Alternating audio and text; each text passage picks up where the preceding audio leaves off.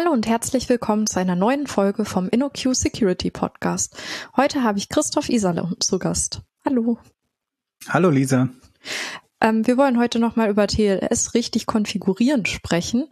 Christoph, das Thema TLS gab es doch schon mal im Security Podcast, oder? Ja, das war direkt einer der ersten Folgen. Ähm, deshalb ähm, ist, ist es vielleicht komisch, dass wir jetzt nochmal drüber sprechen wollen über TLS, aber ähm, der Schwerpunkt wird ein ganz anderer sein. Äh, damals hatte ich mit dem Simon darüber gesprochen, wie der TLS überhaupt funktioniert, wie das entstanden ist, ähm, was so für Neuigkeiten jeweils in den einzelnen Versionen gab und was auch für Probleme gab, welche Angriffsmöglichkeiten es gegeben hat oder auch gibt. Und ähm, für die Konfiguration haben wir damals einfach nur auf äh, eine Webseite verwiesen, wo man sich so ein bisschen copy and pasten kann. Das werden wir heute am Ende auch nochmal machen als Tipp, äh, wo man sich gute Konfigurationen holen kann. Äh, diesmal aber mit noch einer besseren Quelle als damals. Aber heute wollen wir einfach darüber sprechen, ähm, was muss ich denn beachten bei der Konfiguration? Also es geht mehr in die Praxis. Sehr schön. Was kann man denn bei TLS ein, äh, eigentlich alles konfigurieren?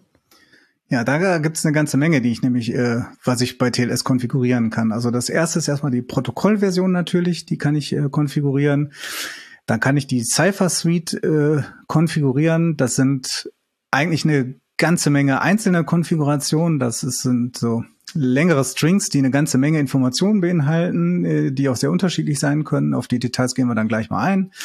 Dann kann ich darüber äh, zusätzlich noch äh, zu konfigurieren, diese Cypher Suite. Ähm, äh, wird nämlich einmal vom Client geschickt und vom Server und zwar nicht nur eine, sondern auch noch direkt mehrere Cypher Suites, äh, damit man aushandeln kann, ne, welche benutzen wir denn jetzt, weil ähm, es können ja ganz verschiedene Clients an äh, ganz beliebige Server rangehen und äh, die haben sich nicht alle vorher auf eine geeinigt und äh, man muss sich dann einigen und wenn es mehrere Kandidaten gibt und die Reihenfolge vielleicht nicht ganz gleich ist, muss man sich auch irgendwie einigen. Ähm, dann muss man natürlich seine Zertifikate konfigurieren. Das ist jetzt nicht direkt die TLS-Konfiguration, aber es ist trotzdem wichtig. Ähm, ne? TLS geht halt nicht ohne Zertifikat. Da muss man dann halt schon auch drauf achten, was man da macht. Äh, man kann die elliptischen Kurven äh, konfigurieren, die benutzt werden beim ähm, Key Exchange. Hm, manchmal kann man das auch nicht, werden wir gleich hören. Dann kann man äh, darüber reden, äh, ähm, ob man Kompression benutzen sollte oder nicht. Das kann man auch konfigurieren.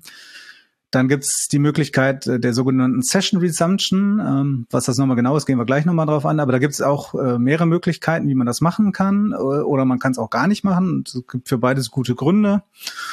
Und äh, zu guter Letzt, was auch nicht wieder ganz TLS ist, aber wahrscheinlich äh, doch im Web ganz viel vorkommt, ist, äh, ob ich denn überhaupt noch dann HTTP konfigurieren soll oder nur noch HTTPS oder ob ich dann Redirect mache oder was auch immer. Also es gibt eine ganze Menge Möglichkeiten, die man da konfigurieren kann und dadurch auch eine ganze Menge Möglichkeiten, äh, was man falsch machen kann. Und vielleicht lernen wir heute, was man vielleicht besser nicht macht und was man besser macht. Das klingt nach ganz schön vielen Themen. Dann würde ich sagen, wir fangen mal an und gehen die mal der Reihe nach durch und du gibst immer gute Hinweise, gute Tipps und sagst, was sich dahinter verbirgt. Du hast, glaube ich, als erstes die Protokollversion erwähnt.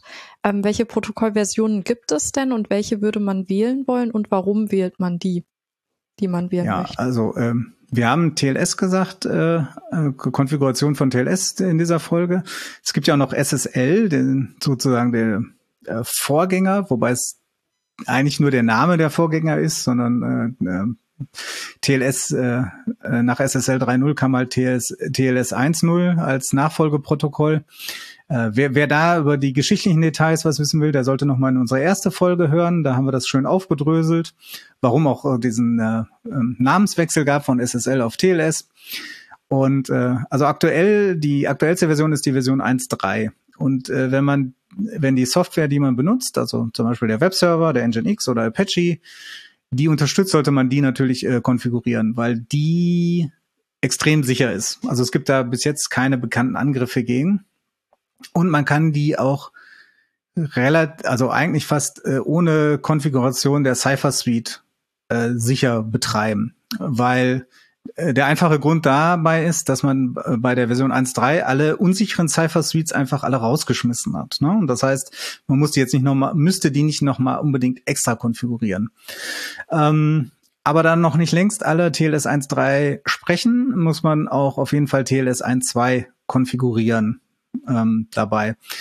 Und da gibt's halt, äh, das ist diese Protokollversion ist eigentlich schon ziemlich alt und da gibt's dann halt auch eine ganze Reihe von Cypher Suites, die nicht sicher sind und die muss man dann rauskonfigurieren, dass die nicht benutzt werden. Und ähm, TLS 1.1 sollte, also äh, TLS 1.1 und 1.0 sind abgekündigt, also die sind gelten als obsolet. Die sollte man eigentlich gar nicht mehr konfigurieren. Es gibt wie immer Ausnahmen, wo man das vielleicht auch doch benutzen äh, sollte, beziehungsweise eher benutzen muss. Wenn man zum Beispiel Clients hat, die kein TLS 1.2 sprechen. Ähm, das äh, hört sich jetzt komisch an, wieso kann man kein TLS 1.2 sprechen, äh, aber das ist halt öfter nochmal so. Gerade im Umfeld, wenn man mit äh, irgendwelchen Embedded-Systemen äh, arbeitet und die die klein sind und die nicht so oft Software-Updates erfahren oder die vielleicht auch so ein, äh, wo es keine Implementierung für diesen TLS 1.2 Stack gibt äh, und die dann immer noch im Betrieb sind. Ne? Also so ein Embedded-System, also Hardware ist ja meistens deutlich länger im Betrieb. Äh, ne? Das sind dann nicht so, so die Software-Lebenszyklen, sondern äh, da spricht man dann vielleicht eher von Jahrzehnten zum Teil. Und die können das dann manchmal nicht. Äh, und da muss man eventuell auch noch äh, TLS 1.1 unterstützen. Wenn ich jetzt aber sage, ich habe jetzt betreibe jetzt einmal wahrscheinlich den üblichsten Anwendungsfall, irgendeine Webanwendung äh, dabei, die jetzt, wo der Client vielleicht der Browser ist, äh, dann gibt es keinen Grund, äh, auf weniger als 1.2 zu setzen. Nur 1.3 sollte man auch nicht machen, weil ähm, selbst wenn es der Browser ist, äh, heißt nicht, dass alle Browser schon auch 1.3 unterstützen, gerade wenn man ein älteres Android hat, was vielleicht auch keine Software-Updates mehr bekommt da muss ich auch auf jeden Fall auch noch eins, zwei unterstützen. Oder mir natürlich ein neues äh, Android-Phone kaufen oder egal welche äh, andere Hardware, wenn sie keine Updates mehr bekommt, ist es wahrscheinlich immer ein Sicherheitsrisiko. Aber das ist äh, ein anderes Thema. Ähm, du hast jetzt eben das Wort Cypher Suite schon häufiger gesagt. Sind das diese verrückten kryptischen Strings in der Serverkonfiguration, die irgendwie so TLS unterstrich, ECDHE unterstrich und so weiter sind? Verbirgt sich das dahinter? Ganz genau. Also äh, das ist, ähm, es ist zwar eigentlich so ein Konfigurationsparameter, aber da verbergen sich mehrere Arten von Konfiguration dahinter. Also wir können den ja mal aufdröseln. Ne? Also am Anfang kommt meistens dieses TLS, muss aber nicht überall. Das kommt auch auf den äh, Server an. Manche brauchen dieses Präfix nicht. Es gibt auch so eine ähm, Registry dafür. Da sind alle Kombinationen aufgeführt. Ich glaube, das sind irgendwie also sind auf jeden Fall über 100 Stück, die es da gibt. Ne? Also ähm, muss man aufpassen, was man da alles nimmt und was nicht. Ähm, gut, äh, der erste Parameter nach dem TLS und der erste wirkliche Parameter dann ist ähm, das äh, Verfahren zum Key Exchange beziehungsweise Agreement. Ähm, das äh, könnte zum Beispiel dann Diffie-Hellman sein. Ne? Also oder sollte auf jeden Fall ein Diffie-Hellman basiertes Verfahren sein ähm, damit man Perfect Forward Secrecy erreicht. Ähm, und da gibt's halt dann verschiedene. Es gibt dann halt DH, das ist einfaches Diffie-Hellman mit statischen Parametern. Also die Parameter für dieses Diffie-Hellman-Verfahren sind dann festkodiert. Es gibt äh, DHE, das ist äh, Diffie-Hellman Ephemeral. Das heißt, äh, da werden die Parameter für diesen Diffie-Hellman-Schlüsselaustausch immer wieder neu ausgehandelt. Äh, und es gibt beide Varianten nochmal mit dem EC davor, also ECDH und ECDHE. E. Das ist dann Elliptic Curve Diffie-Hellman. Und ähm, also man sollte auf jeden Fall das DHE-Verfahren nehmen, damit man Perfect Forward Secrecy erreicht. Und wenn man kann, äh, sollte man auch vielleicht auch auf Elliptic Curve, also auf elliptische Kurven setzen, weil die ähm, dann sozusagen dem aktuellen Stand der Technik entsprechen. Es gibt auch noch andere Verfahren, äh, zum Beispiel ähm, kann man die auch äh, natürlich ähm, einfach, äh, also keinen, also den Schlüssel einfach ähm, äh, ähm, verschlüsseln ne? und dann rüberschicken mit dem RSA-Algorithmus äh, zum Beispiel. Ähm, das wäre dann, würde dann aber kein Perfect äh, Forward Secrecy mehr ähm, haben. Und deshalb sollte man das nicht nehmen und immer irgendwie auf Diffie-Hellman bauen. Ähm, hier muss man da ein bisschen aufpassen. Dieser äh, Schlüsselaustausch, den gibt's bei TLS 1.3 nicht mehr in diesen Strings drin. Ähm, da kann man den nicht mehr konfigurieren. Das sind alles äh, Verfahren, die dann genutzt werden, die Perfect Forward Secrecy unterstützen. Aber die braucht man da nicht mehr extra konfigurieren. Deshalb fällt dieser Parameter bei meiner 1.3er Konfiguration raus. Ähm, vielleicht sollten wir noch mal kurz erklären, was Perfect Forward Secrecy ist. Ähm, das äh, haben wir zwar auch schon nochmal in der TLS, äh, in der ersten Folge zu TLS gemacht, aber das passt hier ganz gut, weil ich das jetzt auch schon, glaube ich, fünfmal erwähnt habe.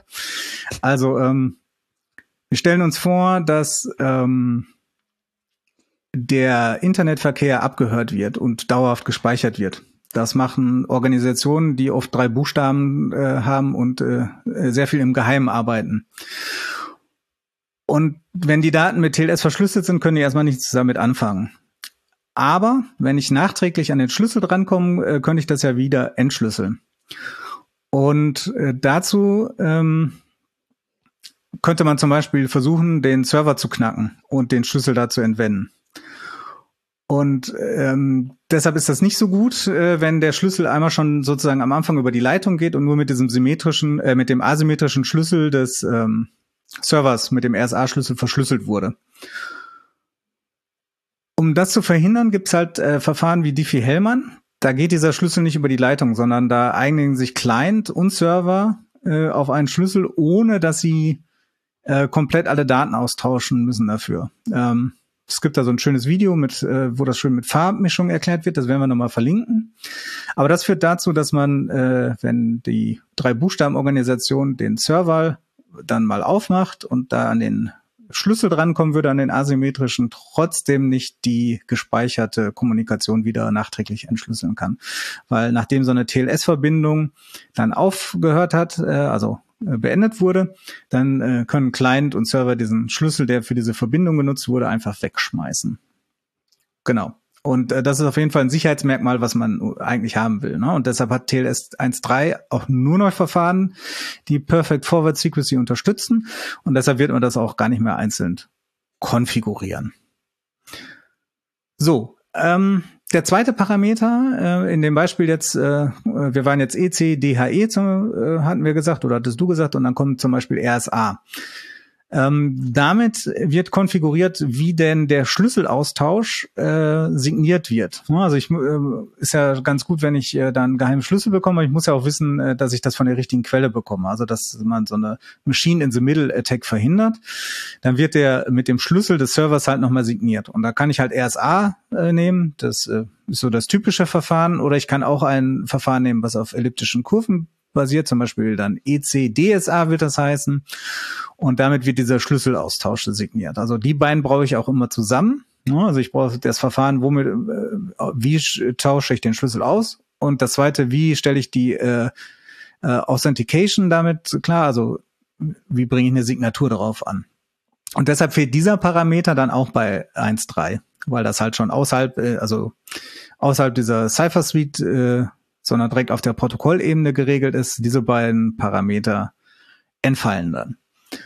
So, danach äh, kommt der ähm, Teil, der bestimmt, welcher Cipher denn benutzt wird. Also zum Beispiel AES ne? oder RC4 oder äh, DES. Äh, wobei von den drei, die ich jetzt genannt habe, nur AES sicher ist. Ne? Also ähm, der äh, Cypher und ein Cypher alleine äh, nützt nichts, weil die brauchen immer irgendeinen Cypher-Mode. Da verweisen sich vielleicht auch nochmal auf die Kryptographie-Folge, äh, die wir schon mal hatten. Das heißt, äh, ich muss auch irgendwie sagen, wie wird der denn sozusagen betrieben? Und äh, dazu kommen dann die nächsten äh, Teile des Strings. Das ist jetzt äh, vielleicht mal, wir könnten sagen IS und dann kommt 256 GCM. 256 ist die Schlüssellänge und GCM ist der Modus der Galois ähm, äh, Shining Mode. Nein, äh, mir ist es gerade empfallen. Äh, Galois Counter Mode heißt das. Ähm, es gibt dann äh, auch noch äh, äh den äh, CBC zum Beispiel äh, Modus äh, oder den ECB. ECB ist Electronic Codebook, der ist extrem unsicher, den sollte man nicht nehmen. Ähm, und da kann man sich dann schön einen konfigurieren da den entsprechenden Cipher. Ähm, IS ist jetzt so ein Block-Cipher. Man könnte auch äh, einen Stream-Cipher nehmen, äh, SHA 20 Poly 1305 ist zum Beispiel einer, der sicher ist und auch im TLS 1.3 noch erlaubt ist, also als sicher definiert wurde. Und ähm, ja, der wird da definiert. Worauf man da achten sollte, ist, dass man einen AERD-Cipher nimmt, also einer, der die äh, Authentifizierung und die Verschlüsselung in einem vornimmt. Ähm, über Details von AERD verweise ich auch noch mal auf unsere Krypto-Folge. Ähm, in TLS 1.3 sind zum Beispiel nur noch diese AERD-Cipher erlaubt. In TLS 1.2 gibt's, sind auch noch andere Verfahren erlaubt, ähm, die das nicht machen. Und äh, deshalb gibt es noch einen letzten Parameter, ähm, der äh, ist ein bisschen verwirrend, weil der in 1.2 und 1.3 zwar dieselben Werte annehmen kann, aber eine andere Funktion hat. Da steht dann äh, meistens sowas wie MD5, äh, SHA-256, SHA-384. Also ähm, ja, kryptografische Hash-Funktion. Und in 1.2 hat er die Funktion, dass man damit äh, diese Message Authentication macht die man beim IAD-Cipher gar nicht mehr braucht. Und in 1.3 ist der halt äh, dafür da, dass äh, TLS eine sogenannte Pseudo-Random-Function braucht. Und da wird man, nimmt man normalerweise auch solche kryptografischen Hash-Funktionen. Und deshalb äh, sind die zwar gleich, haben aber eine ganz andere Funktion, wozu die innerhalb des Protokolls genutzt werden. Aber da ist vielleicht wichtig, dass man natürlich eine kryptografische Hash-Funktion nimmt, die äh, noch als sicher eingestuft wird und nicht zum Beispiel MD5, der das ja als gebrochen gilt, sondern dann äh, wie gesagt, SHA 256 oder SHA 384 zum Beispiel. Und dann hat man da so einen schönen langen String. Und ähm, normalerweise nutzt man dann, äh, konfiguriert man dann nicht nur einen dieser Strings, sondern äh, direkt mehrere, weil diese Cipher Suites halt, ähm, also weil man durchaus mehrere Cypher Suites äh, konfiguriert, weil der Client vielleicht gar nicht alles kann. Ne? Also ältere Browser können zum Beispiel nicht mit äh, ECDSA, also äh, Signaturen auf Basis von elliptischen Kurven, umgehen können. Ne? Dann bräuchte ich zum Beispiel auch ein RSA. Oder äh, neuere, ähm, ältere äh, können, können vielleicht auch noch nicht den AES GCM-Modus. Und dann muss ich halt mehrere dieser Strings konfigurieren äh, die ich nutzen kann. Warum muss ich denn jetzt mehrere konfigurieren? Warum sucht er nicht einfach von allem, was ich kann, äh, die sozusagen einen aus? Er hat, das Problem ist halt bei, bei TLS 1, 2 sind jede Menge erlaubt, die heute nicht mehr als sicher gelten. Ne? Also ich muss sozusagen genau sagen, die und die benutze ich und andere nicht. Bei 1.3 brauche ich das im Moment eigentlich nicht mehr machen, weil da sind auch nur vier oder fünf insgesamt erlaubt und die gelten alle als noch sicher.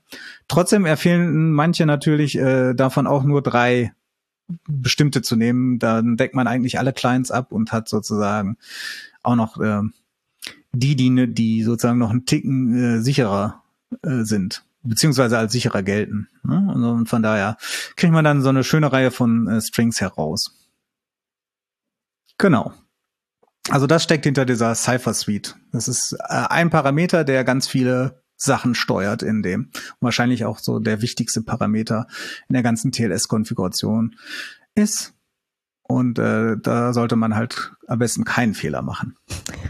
Aber den kann man sich ja auch kopieren. Den muss man sich ja nicht jedes Mal neu ausdenken. Genau, den äh, sollte man, äh, wenn man eine sichere Liste hat, äh, kopieren. Wir werden am, am Ende der Sendung auch nochmal eine Empfehlung geben, wo man aktuell sozusagen die beste Copy-and-Paste-Vorlage dafür kriegt. Aber ist natürlich. Aber man muss halt auch, ja, also man muss aber auch immer, also bevor wir Copy-Paste machen, wir hätten ja auch nur darauf verlinken können und sagen, guck mal, da gibt's auch so ein bisschen Erklärung dazu, ähm, muss man halt auch immer sehen, in welchem Kontext ist man. Ne? Also ähm, zum Beispiel äh, bei IS Ciphern, die werden viel in Hardware unterstützt, äh, ne, dann kann ich sagen, okay, dann unterstütze ich das eher mal, weil äh, dann habe ich weniger Last.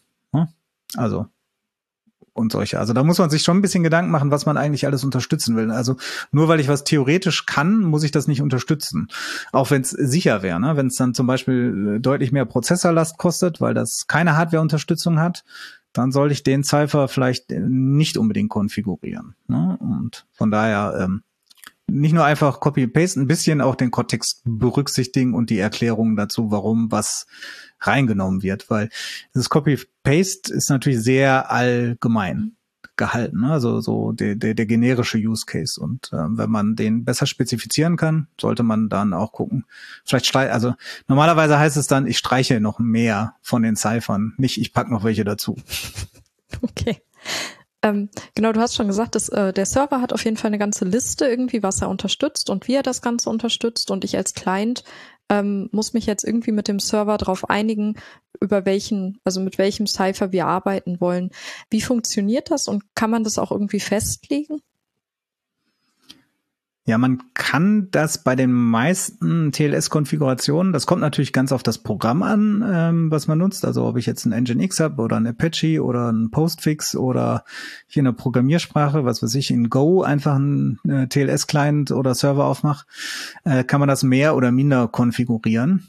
Ähm, es ging jetzt darum, äh, auf welchem, auf was einigt man sich, wenn man ganz viele hat. Also ähm, normalerweise so, dass im Handshake, also wenn der Client eine Verbindung zu einem Server ausbaut, äh, schickt der halt eine Liste mit, das kann ich. Und normalerweise ist die sortiert nach Präferenz.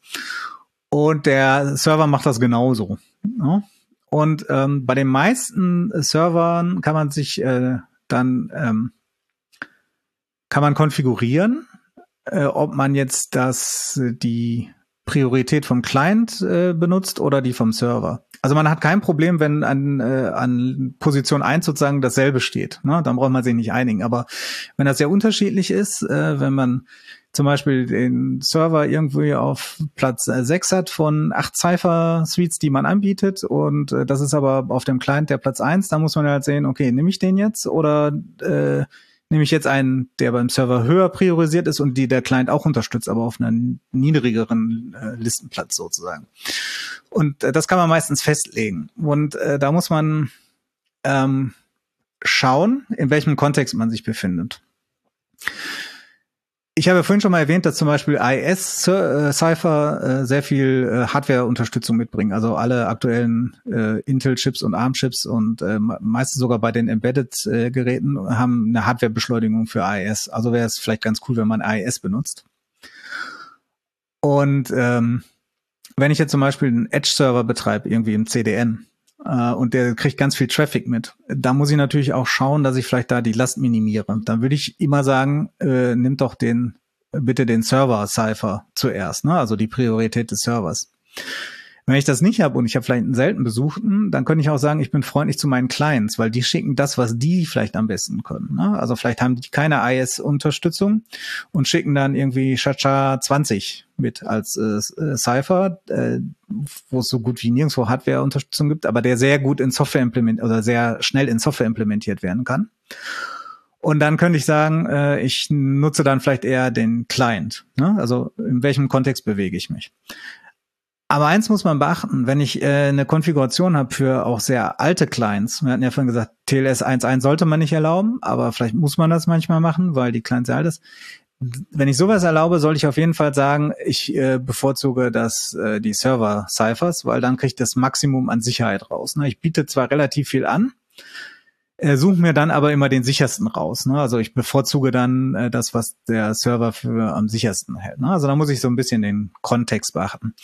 Ähm, äh, so äh, Pi mal Daumen würde ich immer sagen, ich würde immer eher die Server-Ciphers äh, präferieren äh, dabei äh, und äh, eine Ausnahme machen, äh, wenn der Kontext das hergibt, dass man auch mal sagt, okay, jetzt machen wir den kleinen Cipher. Ähm, die Meinung ist nicht äh, unumstritten. Äh, in dem, was wir später verlinken werden, ist es nämlich zum Beispiel so, dass auch an vielen Stellen die Clients äh, Ciphers äh, also dass empfohlen wird, die kleinen Ciphers äh, zuerst zu nehmen. Ne? Aber da, wie gesagt, sollte man den Kontext berücksichtigen. Mhm. Ähm, wir haben ganz am Anfang schon einmal gehört, dass natürlich ähm, TLS nicht ohne Zertifikate funktioniert. Und wenn ich mich jetzt um Zertifikat kümmere, ist ja mein erster Schritt, dass ich es irgendwo bestellen muss. Worauf muss ich achten, wenn ich mein Zertifikat bestelle? Da muss man äh, eigentlich zwei Sachen äh, beachten ähm, oder die jetzt wichtig so sind für die Sicherheit und Konfiguration. Das ist erstmal, äh, welchen Schlüsseltyp habe ich denn da drin? Also habe ich da einen RSA-Schlüssel drin oder eine, äh, einen für elliptische Kurven? Äh, das bezieht sich dann darauf, ähm, wie kann ich denn äh, die, die Signaturen machen. Ne? Also wenn ich ein RSA-Signatur machen will, dann brauche ich auch einen RSA-Schlüssel dafür. Wenn ich ein äh, ECDSA, also ein auf elliptischen Kurven basierendes Signaturverfahren benutzen will, dann brauche ich einen, wo eine, ein Schlüssel für elliptische Kurven drin ist. Ne? Also das ist eine Entscheidung, die ist entweder oder. Also ich kann kein Zertifikat haben, wo ich jetzt unbedingt äh, beide Schlüsselarten sozusagen beliebig drin habe. Normalerweise habe ich da einen drin. Ähm, das muss ich äh, beachten. Da bin ich mit RSA wahrscheinlich auf der sicheren Seite, weil das wird mehr unterstützt und ist jetzt auch kein unsicheres Verfahren. Hat natürlich äh, etwas höhere, also etwas mehr Ansprüche an die äh, Datengröße, die da benutzt wird. Also die elliptischen Kurvenverfahren verbrauchen da etwas weniger Speicher. Ähm, von daher, ich bin unentschieden, um da eine konkrete zu, Empfehlung zu geben. Ähm, äh, es ist beides gut. Mit RSA ist man ein bisschen mehr auf der sicheren Seite, was äh, Kompatibilität mit allen möglichen Clients angeht. Ne? Wenn, wenn ich ein geschlossenes System habe, wieder, was weiß ich, Intranet oder sonst wie, und die Clients sind unter Kontrolle, würde ich eher zu elliptischen Kurven raten. Und das zweite ist die Gültigkeitsdauer äh, des Zertifikats. Ähm, die sollte man äh, natürlich extrem kurz machen äh, dabei, damit äh, man kein Problem kriegt, falls mal äh, das irgendwie kompromittiert wird, ähm, dann äh, ist eine kurze Gültigkeitsdauer da halt vorteilhaft. Also Kompromittierung sollte sowieso nicht passieren, aber man sollte auf alles gefasst sein. Und das geht auch ganz gut. Äh, die, wenn man sich Zertifikate automatisch erstellen lässt, äh, so über Let's Encrypt, da können wir auch nochmal auf die alte Folge äh, verweisen, dann ähm, ist das auch nicht so ein Aufwand und die haben auch nur sehr kurzlebige Zertifikate. Während das wenn ich ein Zertifikat habe, was ich woanders bestelle, dafür kann es auch Gründe geben. Auch zum Beispiel, wenn ich auch so ein äh, extra validiertes Zertifikat brauche, ähm, dann sind die meistens länger gültig. Äh, ein Jahr, zwei Jahre. Und ähm, das liegt unter anderem daran, weil das halt oft manueller Aufwand ist, den man nicht oft wiederholen möchte äh, wenn sich zum Beispiel jemand da mit dem Ausweis äh, authentifizieren muss, ne? also wenn man so eine Extended Validation für das Zertifikat haben will und äh, weil das weil man das auch bezahlen muss, äh, das wird sonst relativ teuer, wenn die sehr schnell auslaufen. Ähm, ich würde grundsätzlich eher dazu raten, a zu automatisieren, das ist weniger fehleranfällig äh, und b natürlich dadurch auch automatisch zur kürzeren Lebenszeit von Zertifikaten, wobei man das halt auch nicht immer im Griff hat. Ne? Also äh, wenn ich das bestelle, heißt, äh, heißt das oft äh, auch, dass ich das gar nicht angeben kann, sondern das nehmen muss, was der Anbieter einfach sagt. Ne? Aber da muss ich halt äh, schauen. Äh, wie gesagt, ich würde eher zu äh, Automatisierung und kurzen Zertifikatsgültigkeitsdauern tendieren dabei. Genau. Und ähm, ja, das muss man machen, wenn, äh, beachten, wenn man sich so ein Zertifikat äh, holt und wie gesagt, äh, ein bisschen Gedanken vorher reinmachen, will ich RSA oder Elliptic Curve für die Signatur haben. Ja, und zum Thema Zertifikaten, äh, also gibt es eins natürlich auch äh, noch, dass man noch gewisse Dinge konfigurierbar machen äh, kann. Nein, die konfigurierbar sind. Ähm, also ich, wenn wir jetzt das Zertifikat haben und dem Server sagen, hier liegt dein Zertifikat, dann kann ich sagen, ich liefere dieses Zertifikat aus oder ich liefere äh, die ganze Zertifikatskette aus. Ne? Also mein Zertifikat ist äh, signiert von einem anderen Zertifikat. Das wird nicht das Root-Zertifikat sein, weil das wahrscheinlich offline gelagert wird und nicht äh, immer dafür rausgeholt wird, sondern so ein Intermediate. Zertifikat, manchmal sind es auch mehrere Intermediates dabei und ähm, dann hat man halt eine Kette von meinem Server-Zertifikat bis zum Root-Zertifikat. Und wenn ich jetzt nur mein Zertifikat ausliefer, dann kann es sein, dass manche Clients sagen, äh, die, die äh, Intermediates, die kenne ich gar nicht. Äh, ich lehne das ab. Oder, ähm, also das ist der äh, schlechteste Fall, dann können die gar keine Verbindung aufbauen. Oder äh, es kann sein, dass die ähm, sich das Zertifikat erstmal irgendwo runterladen müssen. Also die kennen das nicht, aber im Zertifikat ist immer auch die Stelle angegeben, wo kann ich das denn finden? Und dann lernen sie sich ein Intermediate runter, äh, gucken das nach, äh, müssen davon das nächste Intermediate runterladen und, und so weiter und selber die Kette herstellen. Dann kann das natürlich die Latenz beim Verbindungsaufbau entsprechend äh, erhöhen. Deshalb ist immer wichtig, dass man, wenn man das Zertifikat konfiguriert in dem Server, eigentlich die gesamte Kette konfiguriert. Ne? Also man kann die komplett im Server hinterlegen und die auch dann immer alle übertragen. Dann kann der Client die ganze Kette äh, validieren, ob er der vertraut und dann äh, nur noch gucken, hat er denn auch das Root-Zertifikat und vertraut er dem. Also das sollte man eigentlich immer machen, auch wenn das bedeutet, dass mehr Daten übertragen werden, als manchmal nötig sind. Ne? Also manche Clients kennen dann vielleicht auch die Intermediates oder die, äh, äh, genau, die Intermediates dazu und müssten das nicht machen, aber ähm, allein da schon, dass manche Clients dann einfach sagen, ich lehne das ab oder äh, die Verbindung ist unsicher, würde ich auf jeden Fall immer die gesamte Kette konfigurieren. Und das heißt dann praktisch, dass ich mein Zertifikat äh, äh, da noch die anderen entsprechend alle dranhängen, weil meistens ist das dann doch eine Datei, wo die alle einfach alle hintereinander geschrieben sind. Und das ähm, sollte man konfigurieren. Und der letzte Punkt, den man, äh, der wichtig wäre, vielleicht für eine für die Zertifikatskonfiguration äh, ist das ähm, oder das mit Zertifikaten zu tun haben, ist das OCSP Stapling. Ähm, OCSP ist das Online Certificate äh, Status Protokoll. Das sagt halt, ist das Zertifikat noch gültig oder wurde das vielleicht zurückgezogen? Ja, es gibt zwei Möglichkeiten, wie man sowas prüft. Das eine sind solche äh, Listen, CLAs, ähm, äh, C, äh, As, nee, CRLs. CRLs sind das, die Certificate Revocation Lists. Da stehen alle Zertifikate drauf, die eine CA vielleicht mal zurückgezogen hat. Ähm, oder dieses Online-Verfahren, da kann ich einfach sagen, ist dieses Zertifikat noch gültig? Und wenn man dieses Online-Verfahren nutzt, also OCSP, ähm, dann äh, gibt's dabei zwei Probleme. Ähm, das erste ist, dieser OCSP-Responder nennt man das, der Server, der einem sagt, ist dieses Zertifikat gültig oder nicht, der könnte ja mal offline sein. Ne? Also nicht verfügbar. Das Problem ist, was mache ich denn dann, wenn er mir nicht antwortet? Äh, dann weiß ich halt den Status nicht. Ähm, da kann ich entweder sagen, ja, ist mir jetzt egal temporär oder ich lehne die Verbindung ab. Ne? Das ist ein Problem. Und das zweite Problem ist ein Privacy-Problem. Äh, damit offenbare ich diesem Server ja, äh, wo ich hin will. Ne, wenn ich sage, hier, dieses Server-Zertifikat, ist das noch gültig? Äh, dann weiß der auch, wo ich hinsurfen wollte. Das sollte nicht sein. Deshalb haben die Browser das zum größten Teil auch abgeschaltet und nutzen eigene Listen. Aber äh, man kann das noch nutzen, um dieses äh, OCSP Stapling äh, zu betreiben. Das ist ähm, eine Erweiterung von TLS. Da fragt der Server selbst, äh, ist mein Zertifikat noch gültig? Äh, an diesen OCSP-Server, der kriegt davon eine Antwort und die Antwort äh, wird einfach mit in die äh, TLS-Verbindung äh, gesteckt. Also es wird damit äh, mitgesendet. Und äh, der Client kann dann schauen, äh, das ist halt ähm, signiert von so einem OCSP-Responder, dem vertraue ich. Und die Antwort ist jetzt erst eine Minute alt oder zwei. Ähm, dann äh, sage ich, ist okay. Ne? Dann kann ich das benutzen, ohne irgendeinem OCSP-Responder zu sagen, äh, wohin wollte ich surfen. Und ich muss mich auch nicht so sehr drum kümmern, wie ähm, wie verfügbar die sind. Ne? Also dann können die vielleicht auch noch interne OCSP-Responder haben, die gar nicht am Netz, also am öffentlichen Netz hängen äh, und da sich Antworten holen. Also die können dann nicht einfach mal mit so einem DOS-Angriff abgeschossen werden.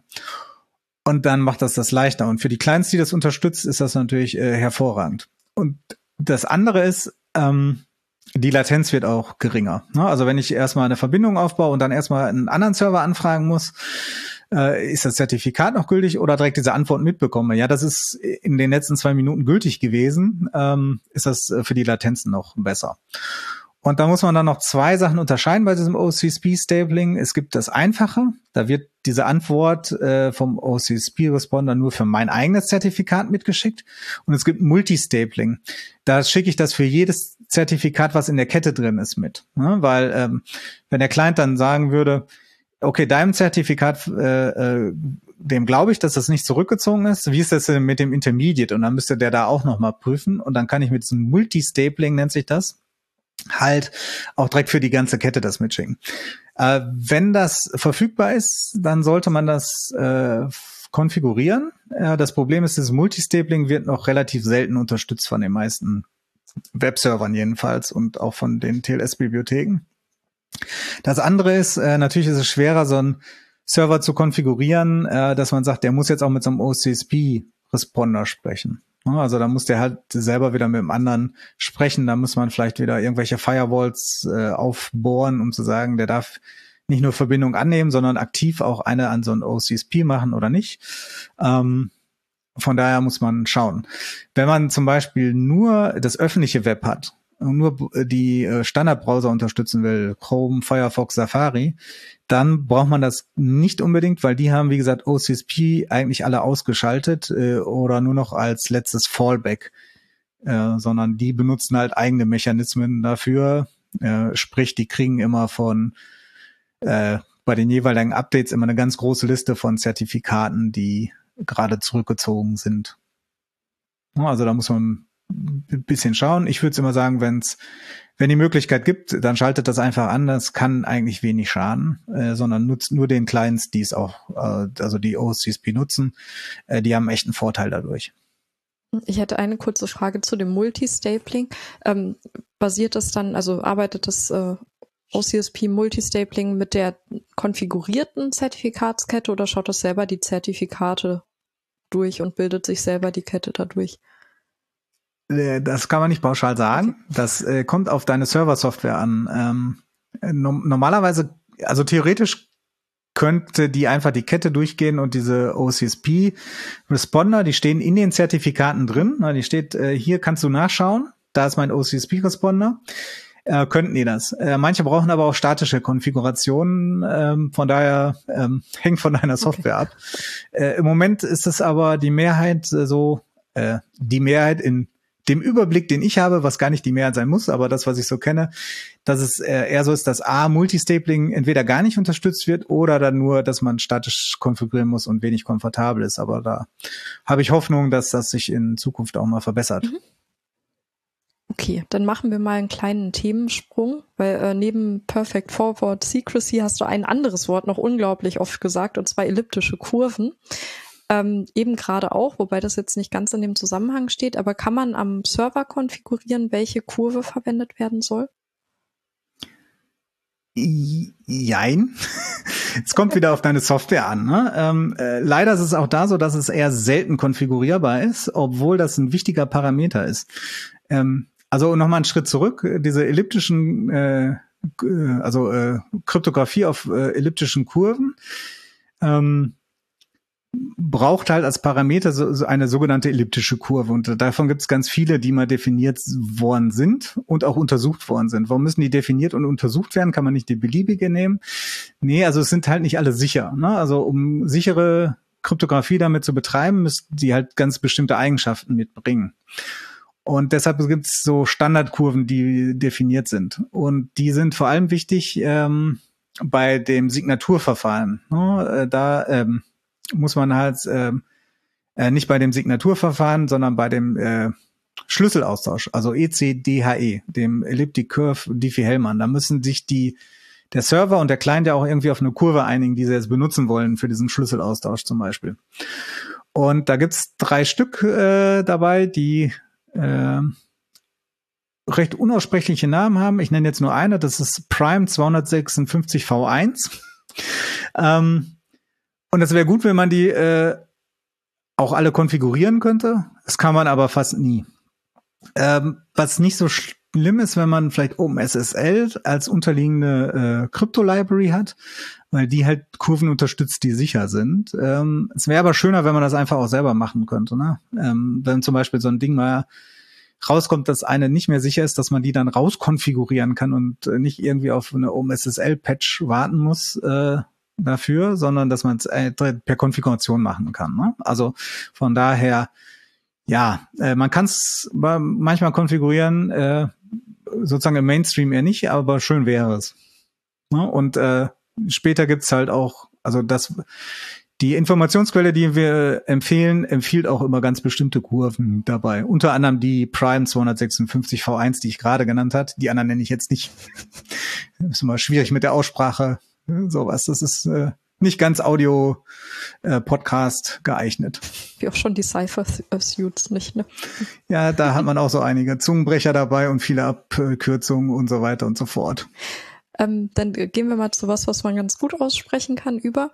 Ähm, als Informatiker möchte man ja immer möglichst wenig äh, ja, möglichst wenig große Dinge über den übers Netz schicken? Kann man den Payload komprimieren bei TLS? Und äh, falls ja, sollte man das tun? Äh, ja, man kann das tun. Äh, nein, man kann das nicht tun. also man konnte das tun, aber das ist jetzt aber bei den TLS 1.3 ist das rausgeflogen.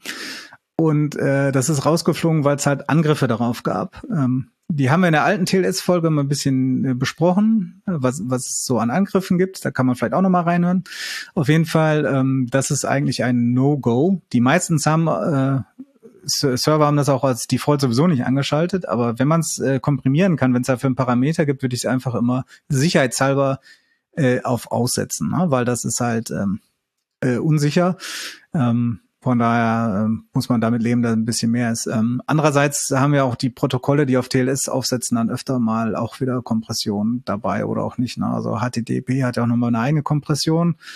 Ob das dann unter TLS noch mehr bringt, äh, ist halt die Frage. Ne? Das ist halt, ähm, also da ist die Antwort nein, macht das nicht. Man kann's, mach's aber nicht.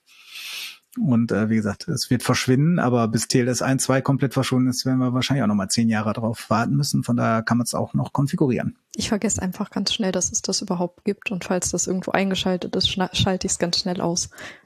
Ähm, genau, wo könnten wir noch sparen? Wir haben eben schon über diesen kleinen Server Handshake am Anfang gesprochen, dass sie sich erstmal einigen müssen, was, was sie überhaupt für ein Cipher sprechen wollen.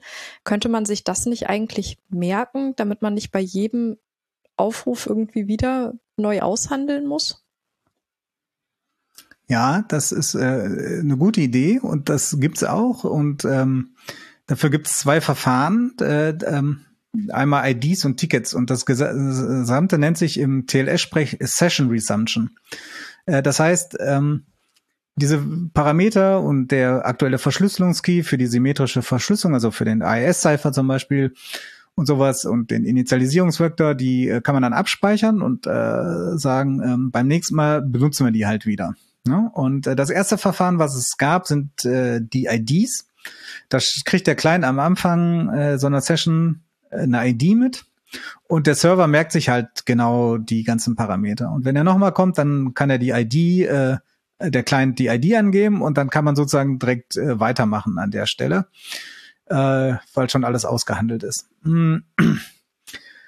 Und ähm, das Problem dabei ist, ähm, äh, beziehungsweise ich erkläre erstmal das andere Verfahren. Ähm, äh, das andere sind Tickets.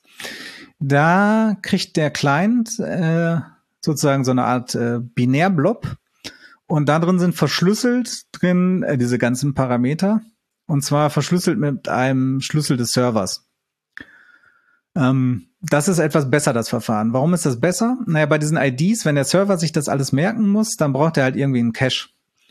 Und äh, wenn man mehr als einen Server hat, dann braucht er auch noch so einen geteilten Cache. Und einen geteilten Cache mit irgendwelchen sicherheitsrelevanten Informationen, also den ganzen Schlüsseln, Material für äh, tausende von Sessions, die man in der Vergangenheit hatte, die muss man erstmal auch gut schützen. Und äh, besonders wichtig ist, die zu schützen, weil die nämlich auch Perfect Forward Secrecy aushebeln. Also wir benutzen Perfect Forward Secrecy, damit wir sagen können, der Schlüssel äh, wandert nicht übers, über, über die Leitung, also nachträgliches Entschlüsseln ist nicht mehr möglich. Und nach der Session, äh, also nach der Verbindung, äh, wenn die abgebaut ist, werfen wir diese Schlüssel weg. Wenn ich jetzt diese ID, unter der ID natürlich das ganze Material behalte, äh, dann ist es halt so, wenn in der Zeit dann ähm, äh, der, der Server aufgemacht wird ne, äh, vom äh, äh, böswilligen Hackern oder drei Buchstabenorganisationen, äh, dann kommt man halt an diese Schlüssel wieder dran und könnte auch den Traffic dann wieder entschlüsseln, ne, wenn die dann, ähm, wenn man das aufgezeichnet hat. Ähm, man kann da ein bisschen gegenarbeiten, indem man einfach sagt, man die IDs wirft man und der, die Daten, die dahinter stehen, nach einer Zeit weg. Ne? Also man muss sie nicht ewig behalten, die haben nur eine gewisse Gültigkeit, aber dann hat man halt einen Zeitraum, sagen wir, der Cache ist vier Stunden, ne, die Gültigkeit, dann ist man in den vier Stunden halt nicht mehr äh, mit Perfect Forward Secrecy ausgestattet.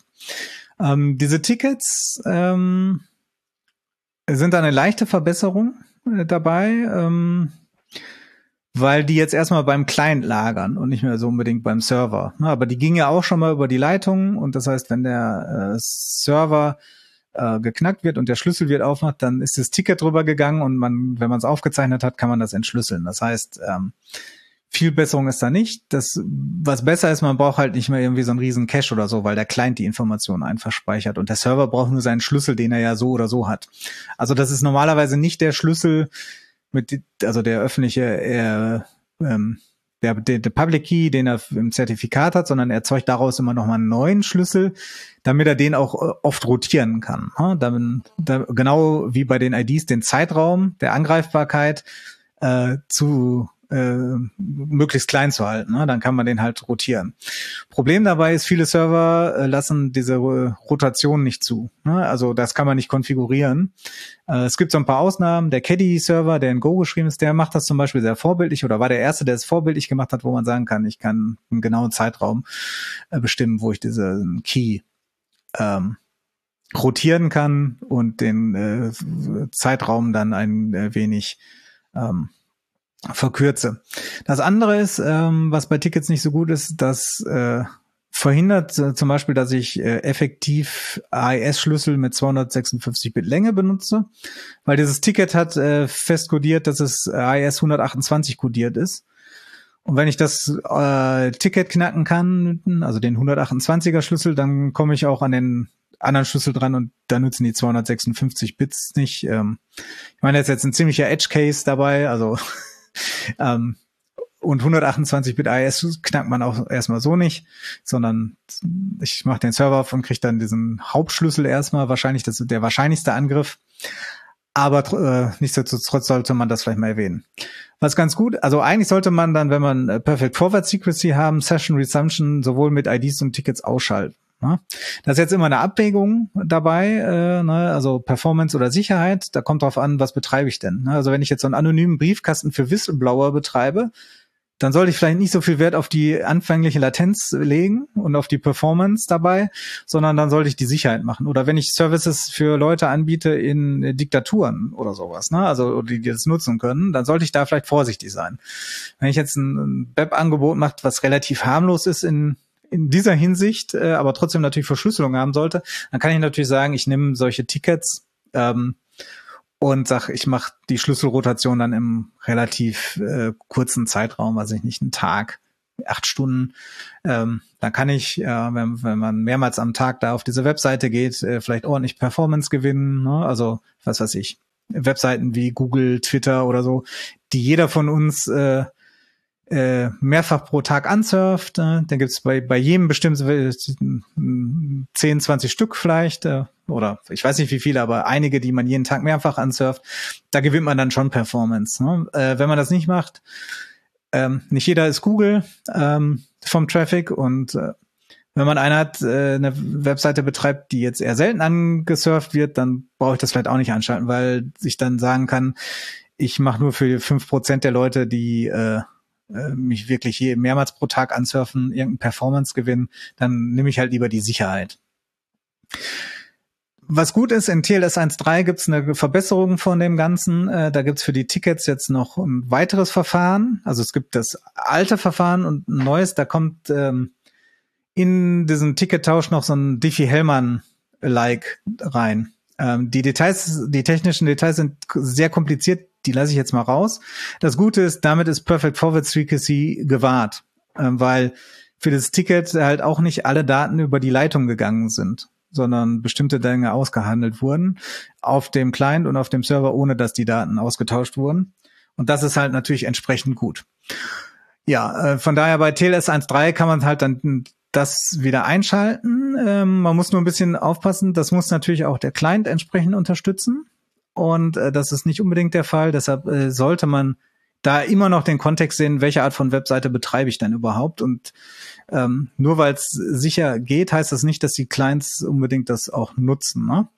Und ähm, ich wüsste auch nicht irgendeine Server-Software oder überhaupt eine TLS-Software, wo man das jetzt ausschalten kann, dass die alten Verfahren äh, ähm, nicht genutzt werden kann. Ne? Also sondern dass man nur noch das neue 1.3er äh, Secure-Verfahren benutzt. Ähm, wenn das geht, kann ich jetzt gar nicht sagen, dann kann man das natürlich äh, problemlos machen. Okay. Ähm, genau, du hast eben schon gesagt, Webseiten, wir haben hier über TLS gesprochen. Reicht es denn jetzt eigentlich, wenn ich nur noch HTTPS konfiguriere oder muss ich auch noch irgendwie mich um HTTP kümmern auf meinem Server? Ja, ähm, kann man natürlich wieder äh, nicht pauschal sagen. Also eigentlich HTTP sollte man ja nicht mehr benutzen. Ähm, jetzt war es so, dass früher, wenn man irgendwo was in, zum Beispiel in seinem Browser eingegeben hat, immer äh, HTTP benutzt wurde, wenn man nicht extra HTTPS eingegeben hat. Das hat sich jetzt zum Teil geändert. Ich glaube, der Chrome macht es schon standardmäßig, äh, dass er dann auf HTTPS geht, äh, machen aber halt nicht alle Clients. Äh, deshalb gibt es mehrere Möglichkeiten dafür. Ähm, was man typischerweise macht, man definiert, äh, konfiguriert HTTP ja so, dass man direkt ein Redirect auf HTTPS hat. Ne? Also dass man äh, alle Seiten, die man ansurft über HTTP, erstmal ein Redirect kriegen.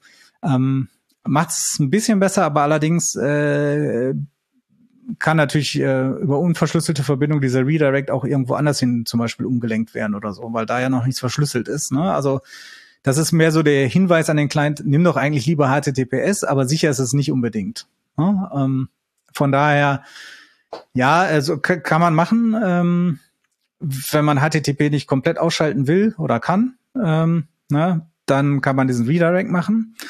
Was man auch machen kann, ist ein äh, Strict Transport Security Header mitsenden. Ähm, das ist jetzt auf der HTTP-Ebene. Ähm, da kann man sagen, äh, wenn du nächstes Mal kommst, dann bitte mit HTTPS und äh, das gilt jetzt für Zeitraum XY, den kann man da konfigurieren. Und das verstehen eigentlich alle Standardbrowser. Und das heißt, äh, äh man hat beim ersten Mal so ein gewisses Risiko, dass die Verbindung manipuliert wäre, weil es über HTTP geht, kriegt danach aber den äh, Strict Transport Security äh, ähm, Header gesendet und dann äh, sollte das eigentlich entsprechend funktionieren. Beziehungsweise, wenn man direkt beim ersten Mal über HTTPS geht, kann man danach nicht aus Versehen wieder über HTTP ankommen. Das ist ganz gut. Man kann sich auch äh, bei den Browsern haben so Listen, die auf jeden Fall der Chrome hat das. Ich weiß nicht, ob die anderen das auch haben. Da kann man sozusagen äh, sich bewerben, nein, nicht bewerben, aber kann man sagen, ich möchte da gern aufgenommen werden. Da weiß der Chrome schon von Anfang an, ich gehe da sowieso nur mit HTTPS drauf. Und das ist relativ groß. Da sind natürlich die eigenen Google-Dienste, aber auch viele andere.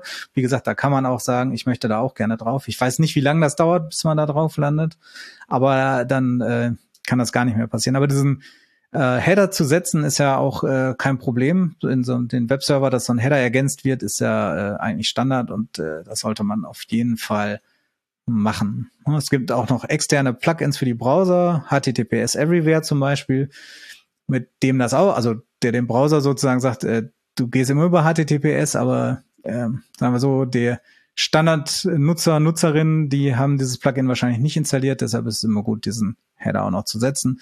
Ich hoffe, dass in Zukunft die Browser standardmäßig auf HTTPS gehen und man HTTP eingeben muss, explizit, wenn man das machen will, dann äh, kommt man, hat man dieses Problem weniger. Äh, ich glaube, wenn das mal soweit ist, dann trauen sich auch mehr Webseiten einfach komplett HTTP einfach komplett abzuschalten. Ne? Also jetzt ist es manchmal auch so die Angst, dass äh, wenn einer HTTP eingibt und sagt, dann äh, wurde nicht gefunden, äh, dass die dann nicht auf die Idee kommen, HTTPS zu machen. Ne? Also und dass man dann eventuell vielleicht Kunden verliert oder so. Ne? Das ist, glaube ich, auch ein Grund, warum man das jetzt eigentlich noch nicht äh, abschaltet. Okay, du hast jetzt schon unglaublich viele Konfigurationsmöglichkeiten beschrieben. Gibt es denn darüber hinaus noch weitere Konfigurationsmöglichkeiten, die man sich vielleicht mal zu Gemüte führen sollte, wenn man einen Server konfiguriert? Ja, es, also die wichtigsten haben wir, glaube ich, jetzt alle besprochen, die man äh, sich anschauen sollte und die man, wenn es geht, konfig explizit konfigurieren sollte. Ähm, es gibt noch was, was man äh, immer oder was oft noch konfigurierbar ist. Das sind äh, einmal, um an Client-Zertifikate äh, haben möchte und denen vertraut. Ähm, das ist ein Use Case, der gilt jetzt nicht für die Browser äh, oder eher selten. Ähm, da geht das zwar auch, aber das ist relativ kompliziert äh, für, ich sage jetzt wieder den normalen User, Userin in Anführungsstrichen, weil man dann erstmal so ein kleines Zertifikat in seinem Browser installieren muss. Ähm, und äh, das mehr was ist für Leute, die sich vielleicht da besser auskennen. Es kann aber sein, zum Beispiel in so einer gemanagten Firmenumgebung, dass so ein, also wenn man so einen gemanagten Computer hat, wo die Software, wo man das nicht selber ausspielt, dass so ein Zertifikat da schon installiert wurde von den Admins. Und die nur kann man dann zur äh, Authentifizierung nutzen. Dann braucht man vielleicht auch keine Passwörter mehr. Ne? Und dann kann man schon direkt sehen, mit dem Zertifikat ist äh, User XY gerade angekommen und äh, macht einiges leichter. Und äh, dazu müssen die Server natürlich so konfiguriert werden, dass sie A, äh, zum Beispiel immer ein Zertifikat verlangen und B, welchen Zertifikaten vertrauen sie denn? Ne? Oder äh, meistens sagt man, gibt man da nicht einfach alle Zertifikate an, weil das ist irgendwann unmanagebar, weil man dann nachher, was weiß ich, irgendwie 2000 Zertifikate da konfigurieren müsste, sondern man gibt dann an, welcher CA vertraue ich denn, wenn die von dem von dieser CA signiert sind, die kleinen Zertifikate, dann äh, kann ich die auch, kann ich denen auch vertrauen. Äh, so macht man das normalerweise. Wie gesagt, ähm, ist jetzt so für äh, sozusagen, wenn, wenn ich im normalen WWW bin, äh, eigentlich kein Use Case, aber in firmeninternen Netzen äh, schon durchaus mal gebräuchlich. Und das können auch die meisten äh, Server, dass man diese kleinen Zertifikate konfiguriert. Ja, und noch was, was man machen kann, äh, was jetzt auch eher unüblich ist, ist, äh, also im WWW-Umfeld unüblich ist, ist halt die Pre-Shared Keys. Ähm, wir haben viel über Schlüsselaustausch äh, und Schlüsselaustausch mit elliptischen Kurven und Perfect Forward Secrecy äh, ähm, haben wir viel drüber geredet heute. Ähm, man kann natürlich auch sagen, äh, die Schlüssel, die verteilen wir einfach schon vorher. Ne? Also ich kann sagen, es gibt einen Key und den kenne ich im Voraus, also er ist pre-shared. Und ähm, dann hat man dann vorne in diesem String nämlich äh, das äh, auf einmal anstatt äh, DHE, also Diffie-Hellman, äh, hat man dann äh, PSK, Pre-Shared Key drin. Ähm, und dann brauche ich das nicht. Das ist so ein Use Case, wenn ich zum Beispiel irgendwie Hardware habe, die ich jetzt irgendwie an meinem Schreibtisch ein Kabel reinmache und dann eine Provisionierung vornehme, also eine Konfiguration, also Software aufspiele und die konfiguriere, dann kann ich zum Beispiel sagen, für hier dieses spezielle Netz, wo in der Industrieanlage fünf äh, Geräte miteinander sprechen, den gebe ich alles schon mal den Key mit. Ne? Ähm, dass es hilft ein bisschen bei natürlich auch bei der Latenz, also wenn die Keys bekannt sind und der Schlüsselaustausch, der ja gerade viel Zeit kostet äh, bei, bei der TLS-Verbindung, ne, das ist ja das äh, Latenzproblem, ist ja der Schlüsselaustausch. Wenn ich das nicht habe, ist, ist natürlich auch ein Vorfall, ist aber eher so ein also Rand-Use-Case für den Bereich, wo wir uns so bewegen, halt im Web. Ja, aber kann man meistens auch noch machen. Ähm, von daher, wenn man es mal gehört hat, weiß man jetzt, wozu das äh, gut ist. Du hast jetzt, äh, genau, abschließend hätte ich noch eine Frage und zwar hast du mehrfach erwähnt, dass es eine Seite gibt, die wir auch verlinken wollen mit ähm, diesen Cypher-Suits, wo die beschrieben sind. Ähm, ich würde gerne einmal schon mal wissen, welche Seite das ist, wo es diese guten Konfigurationshinweise gibt. Genau, das ist von Mozilla, das Observatory ähm, heißt das. Ähm, also Observatory ist so ein, ja, äh, ist die Seite, damit kann man die Konfiguration auch testen und die geben dann einen Tipps.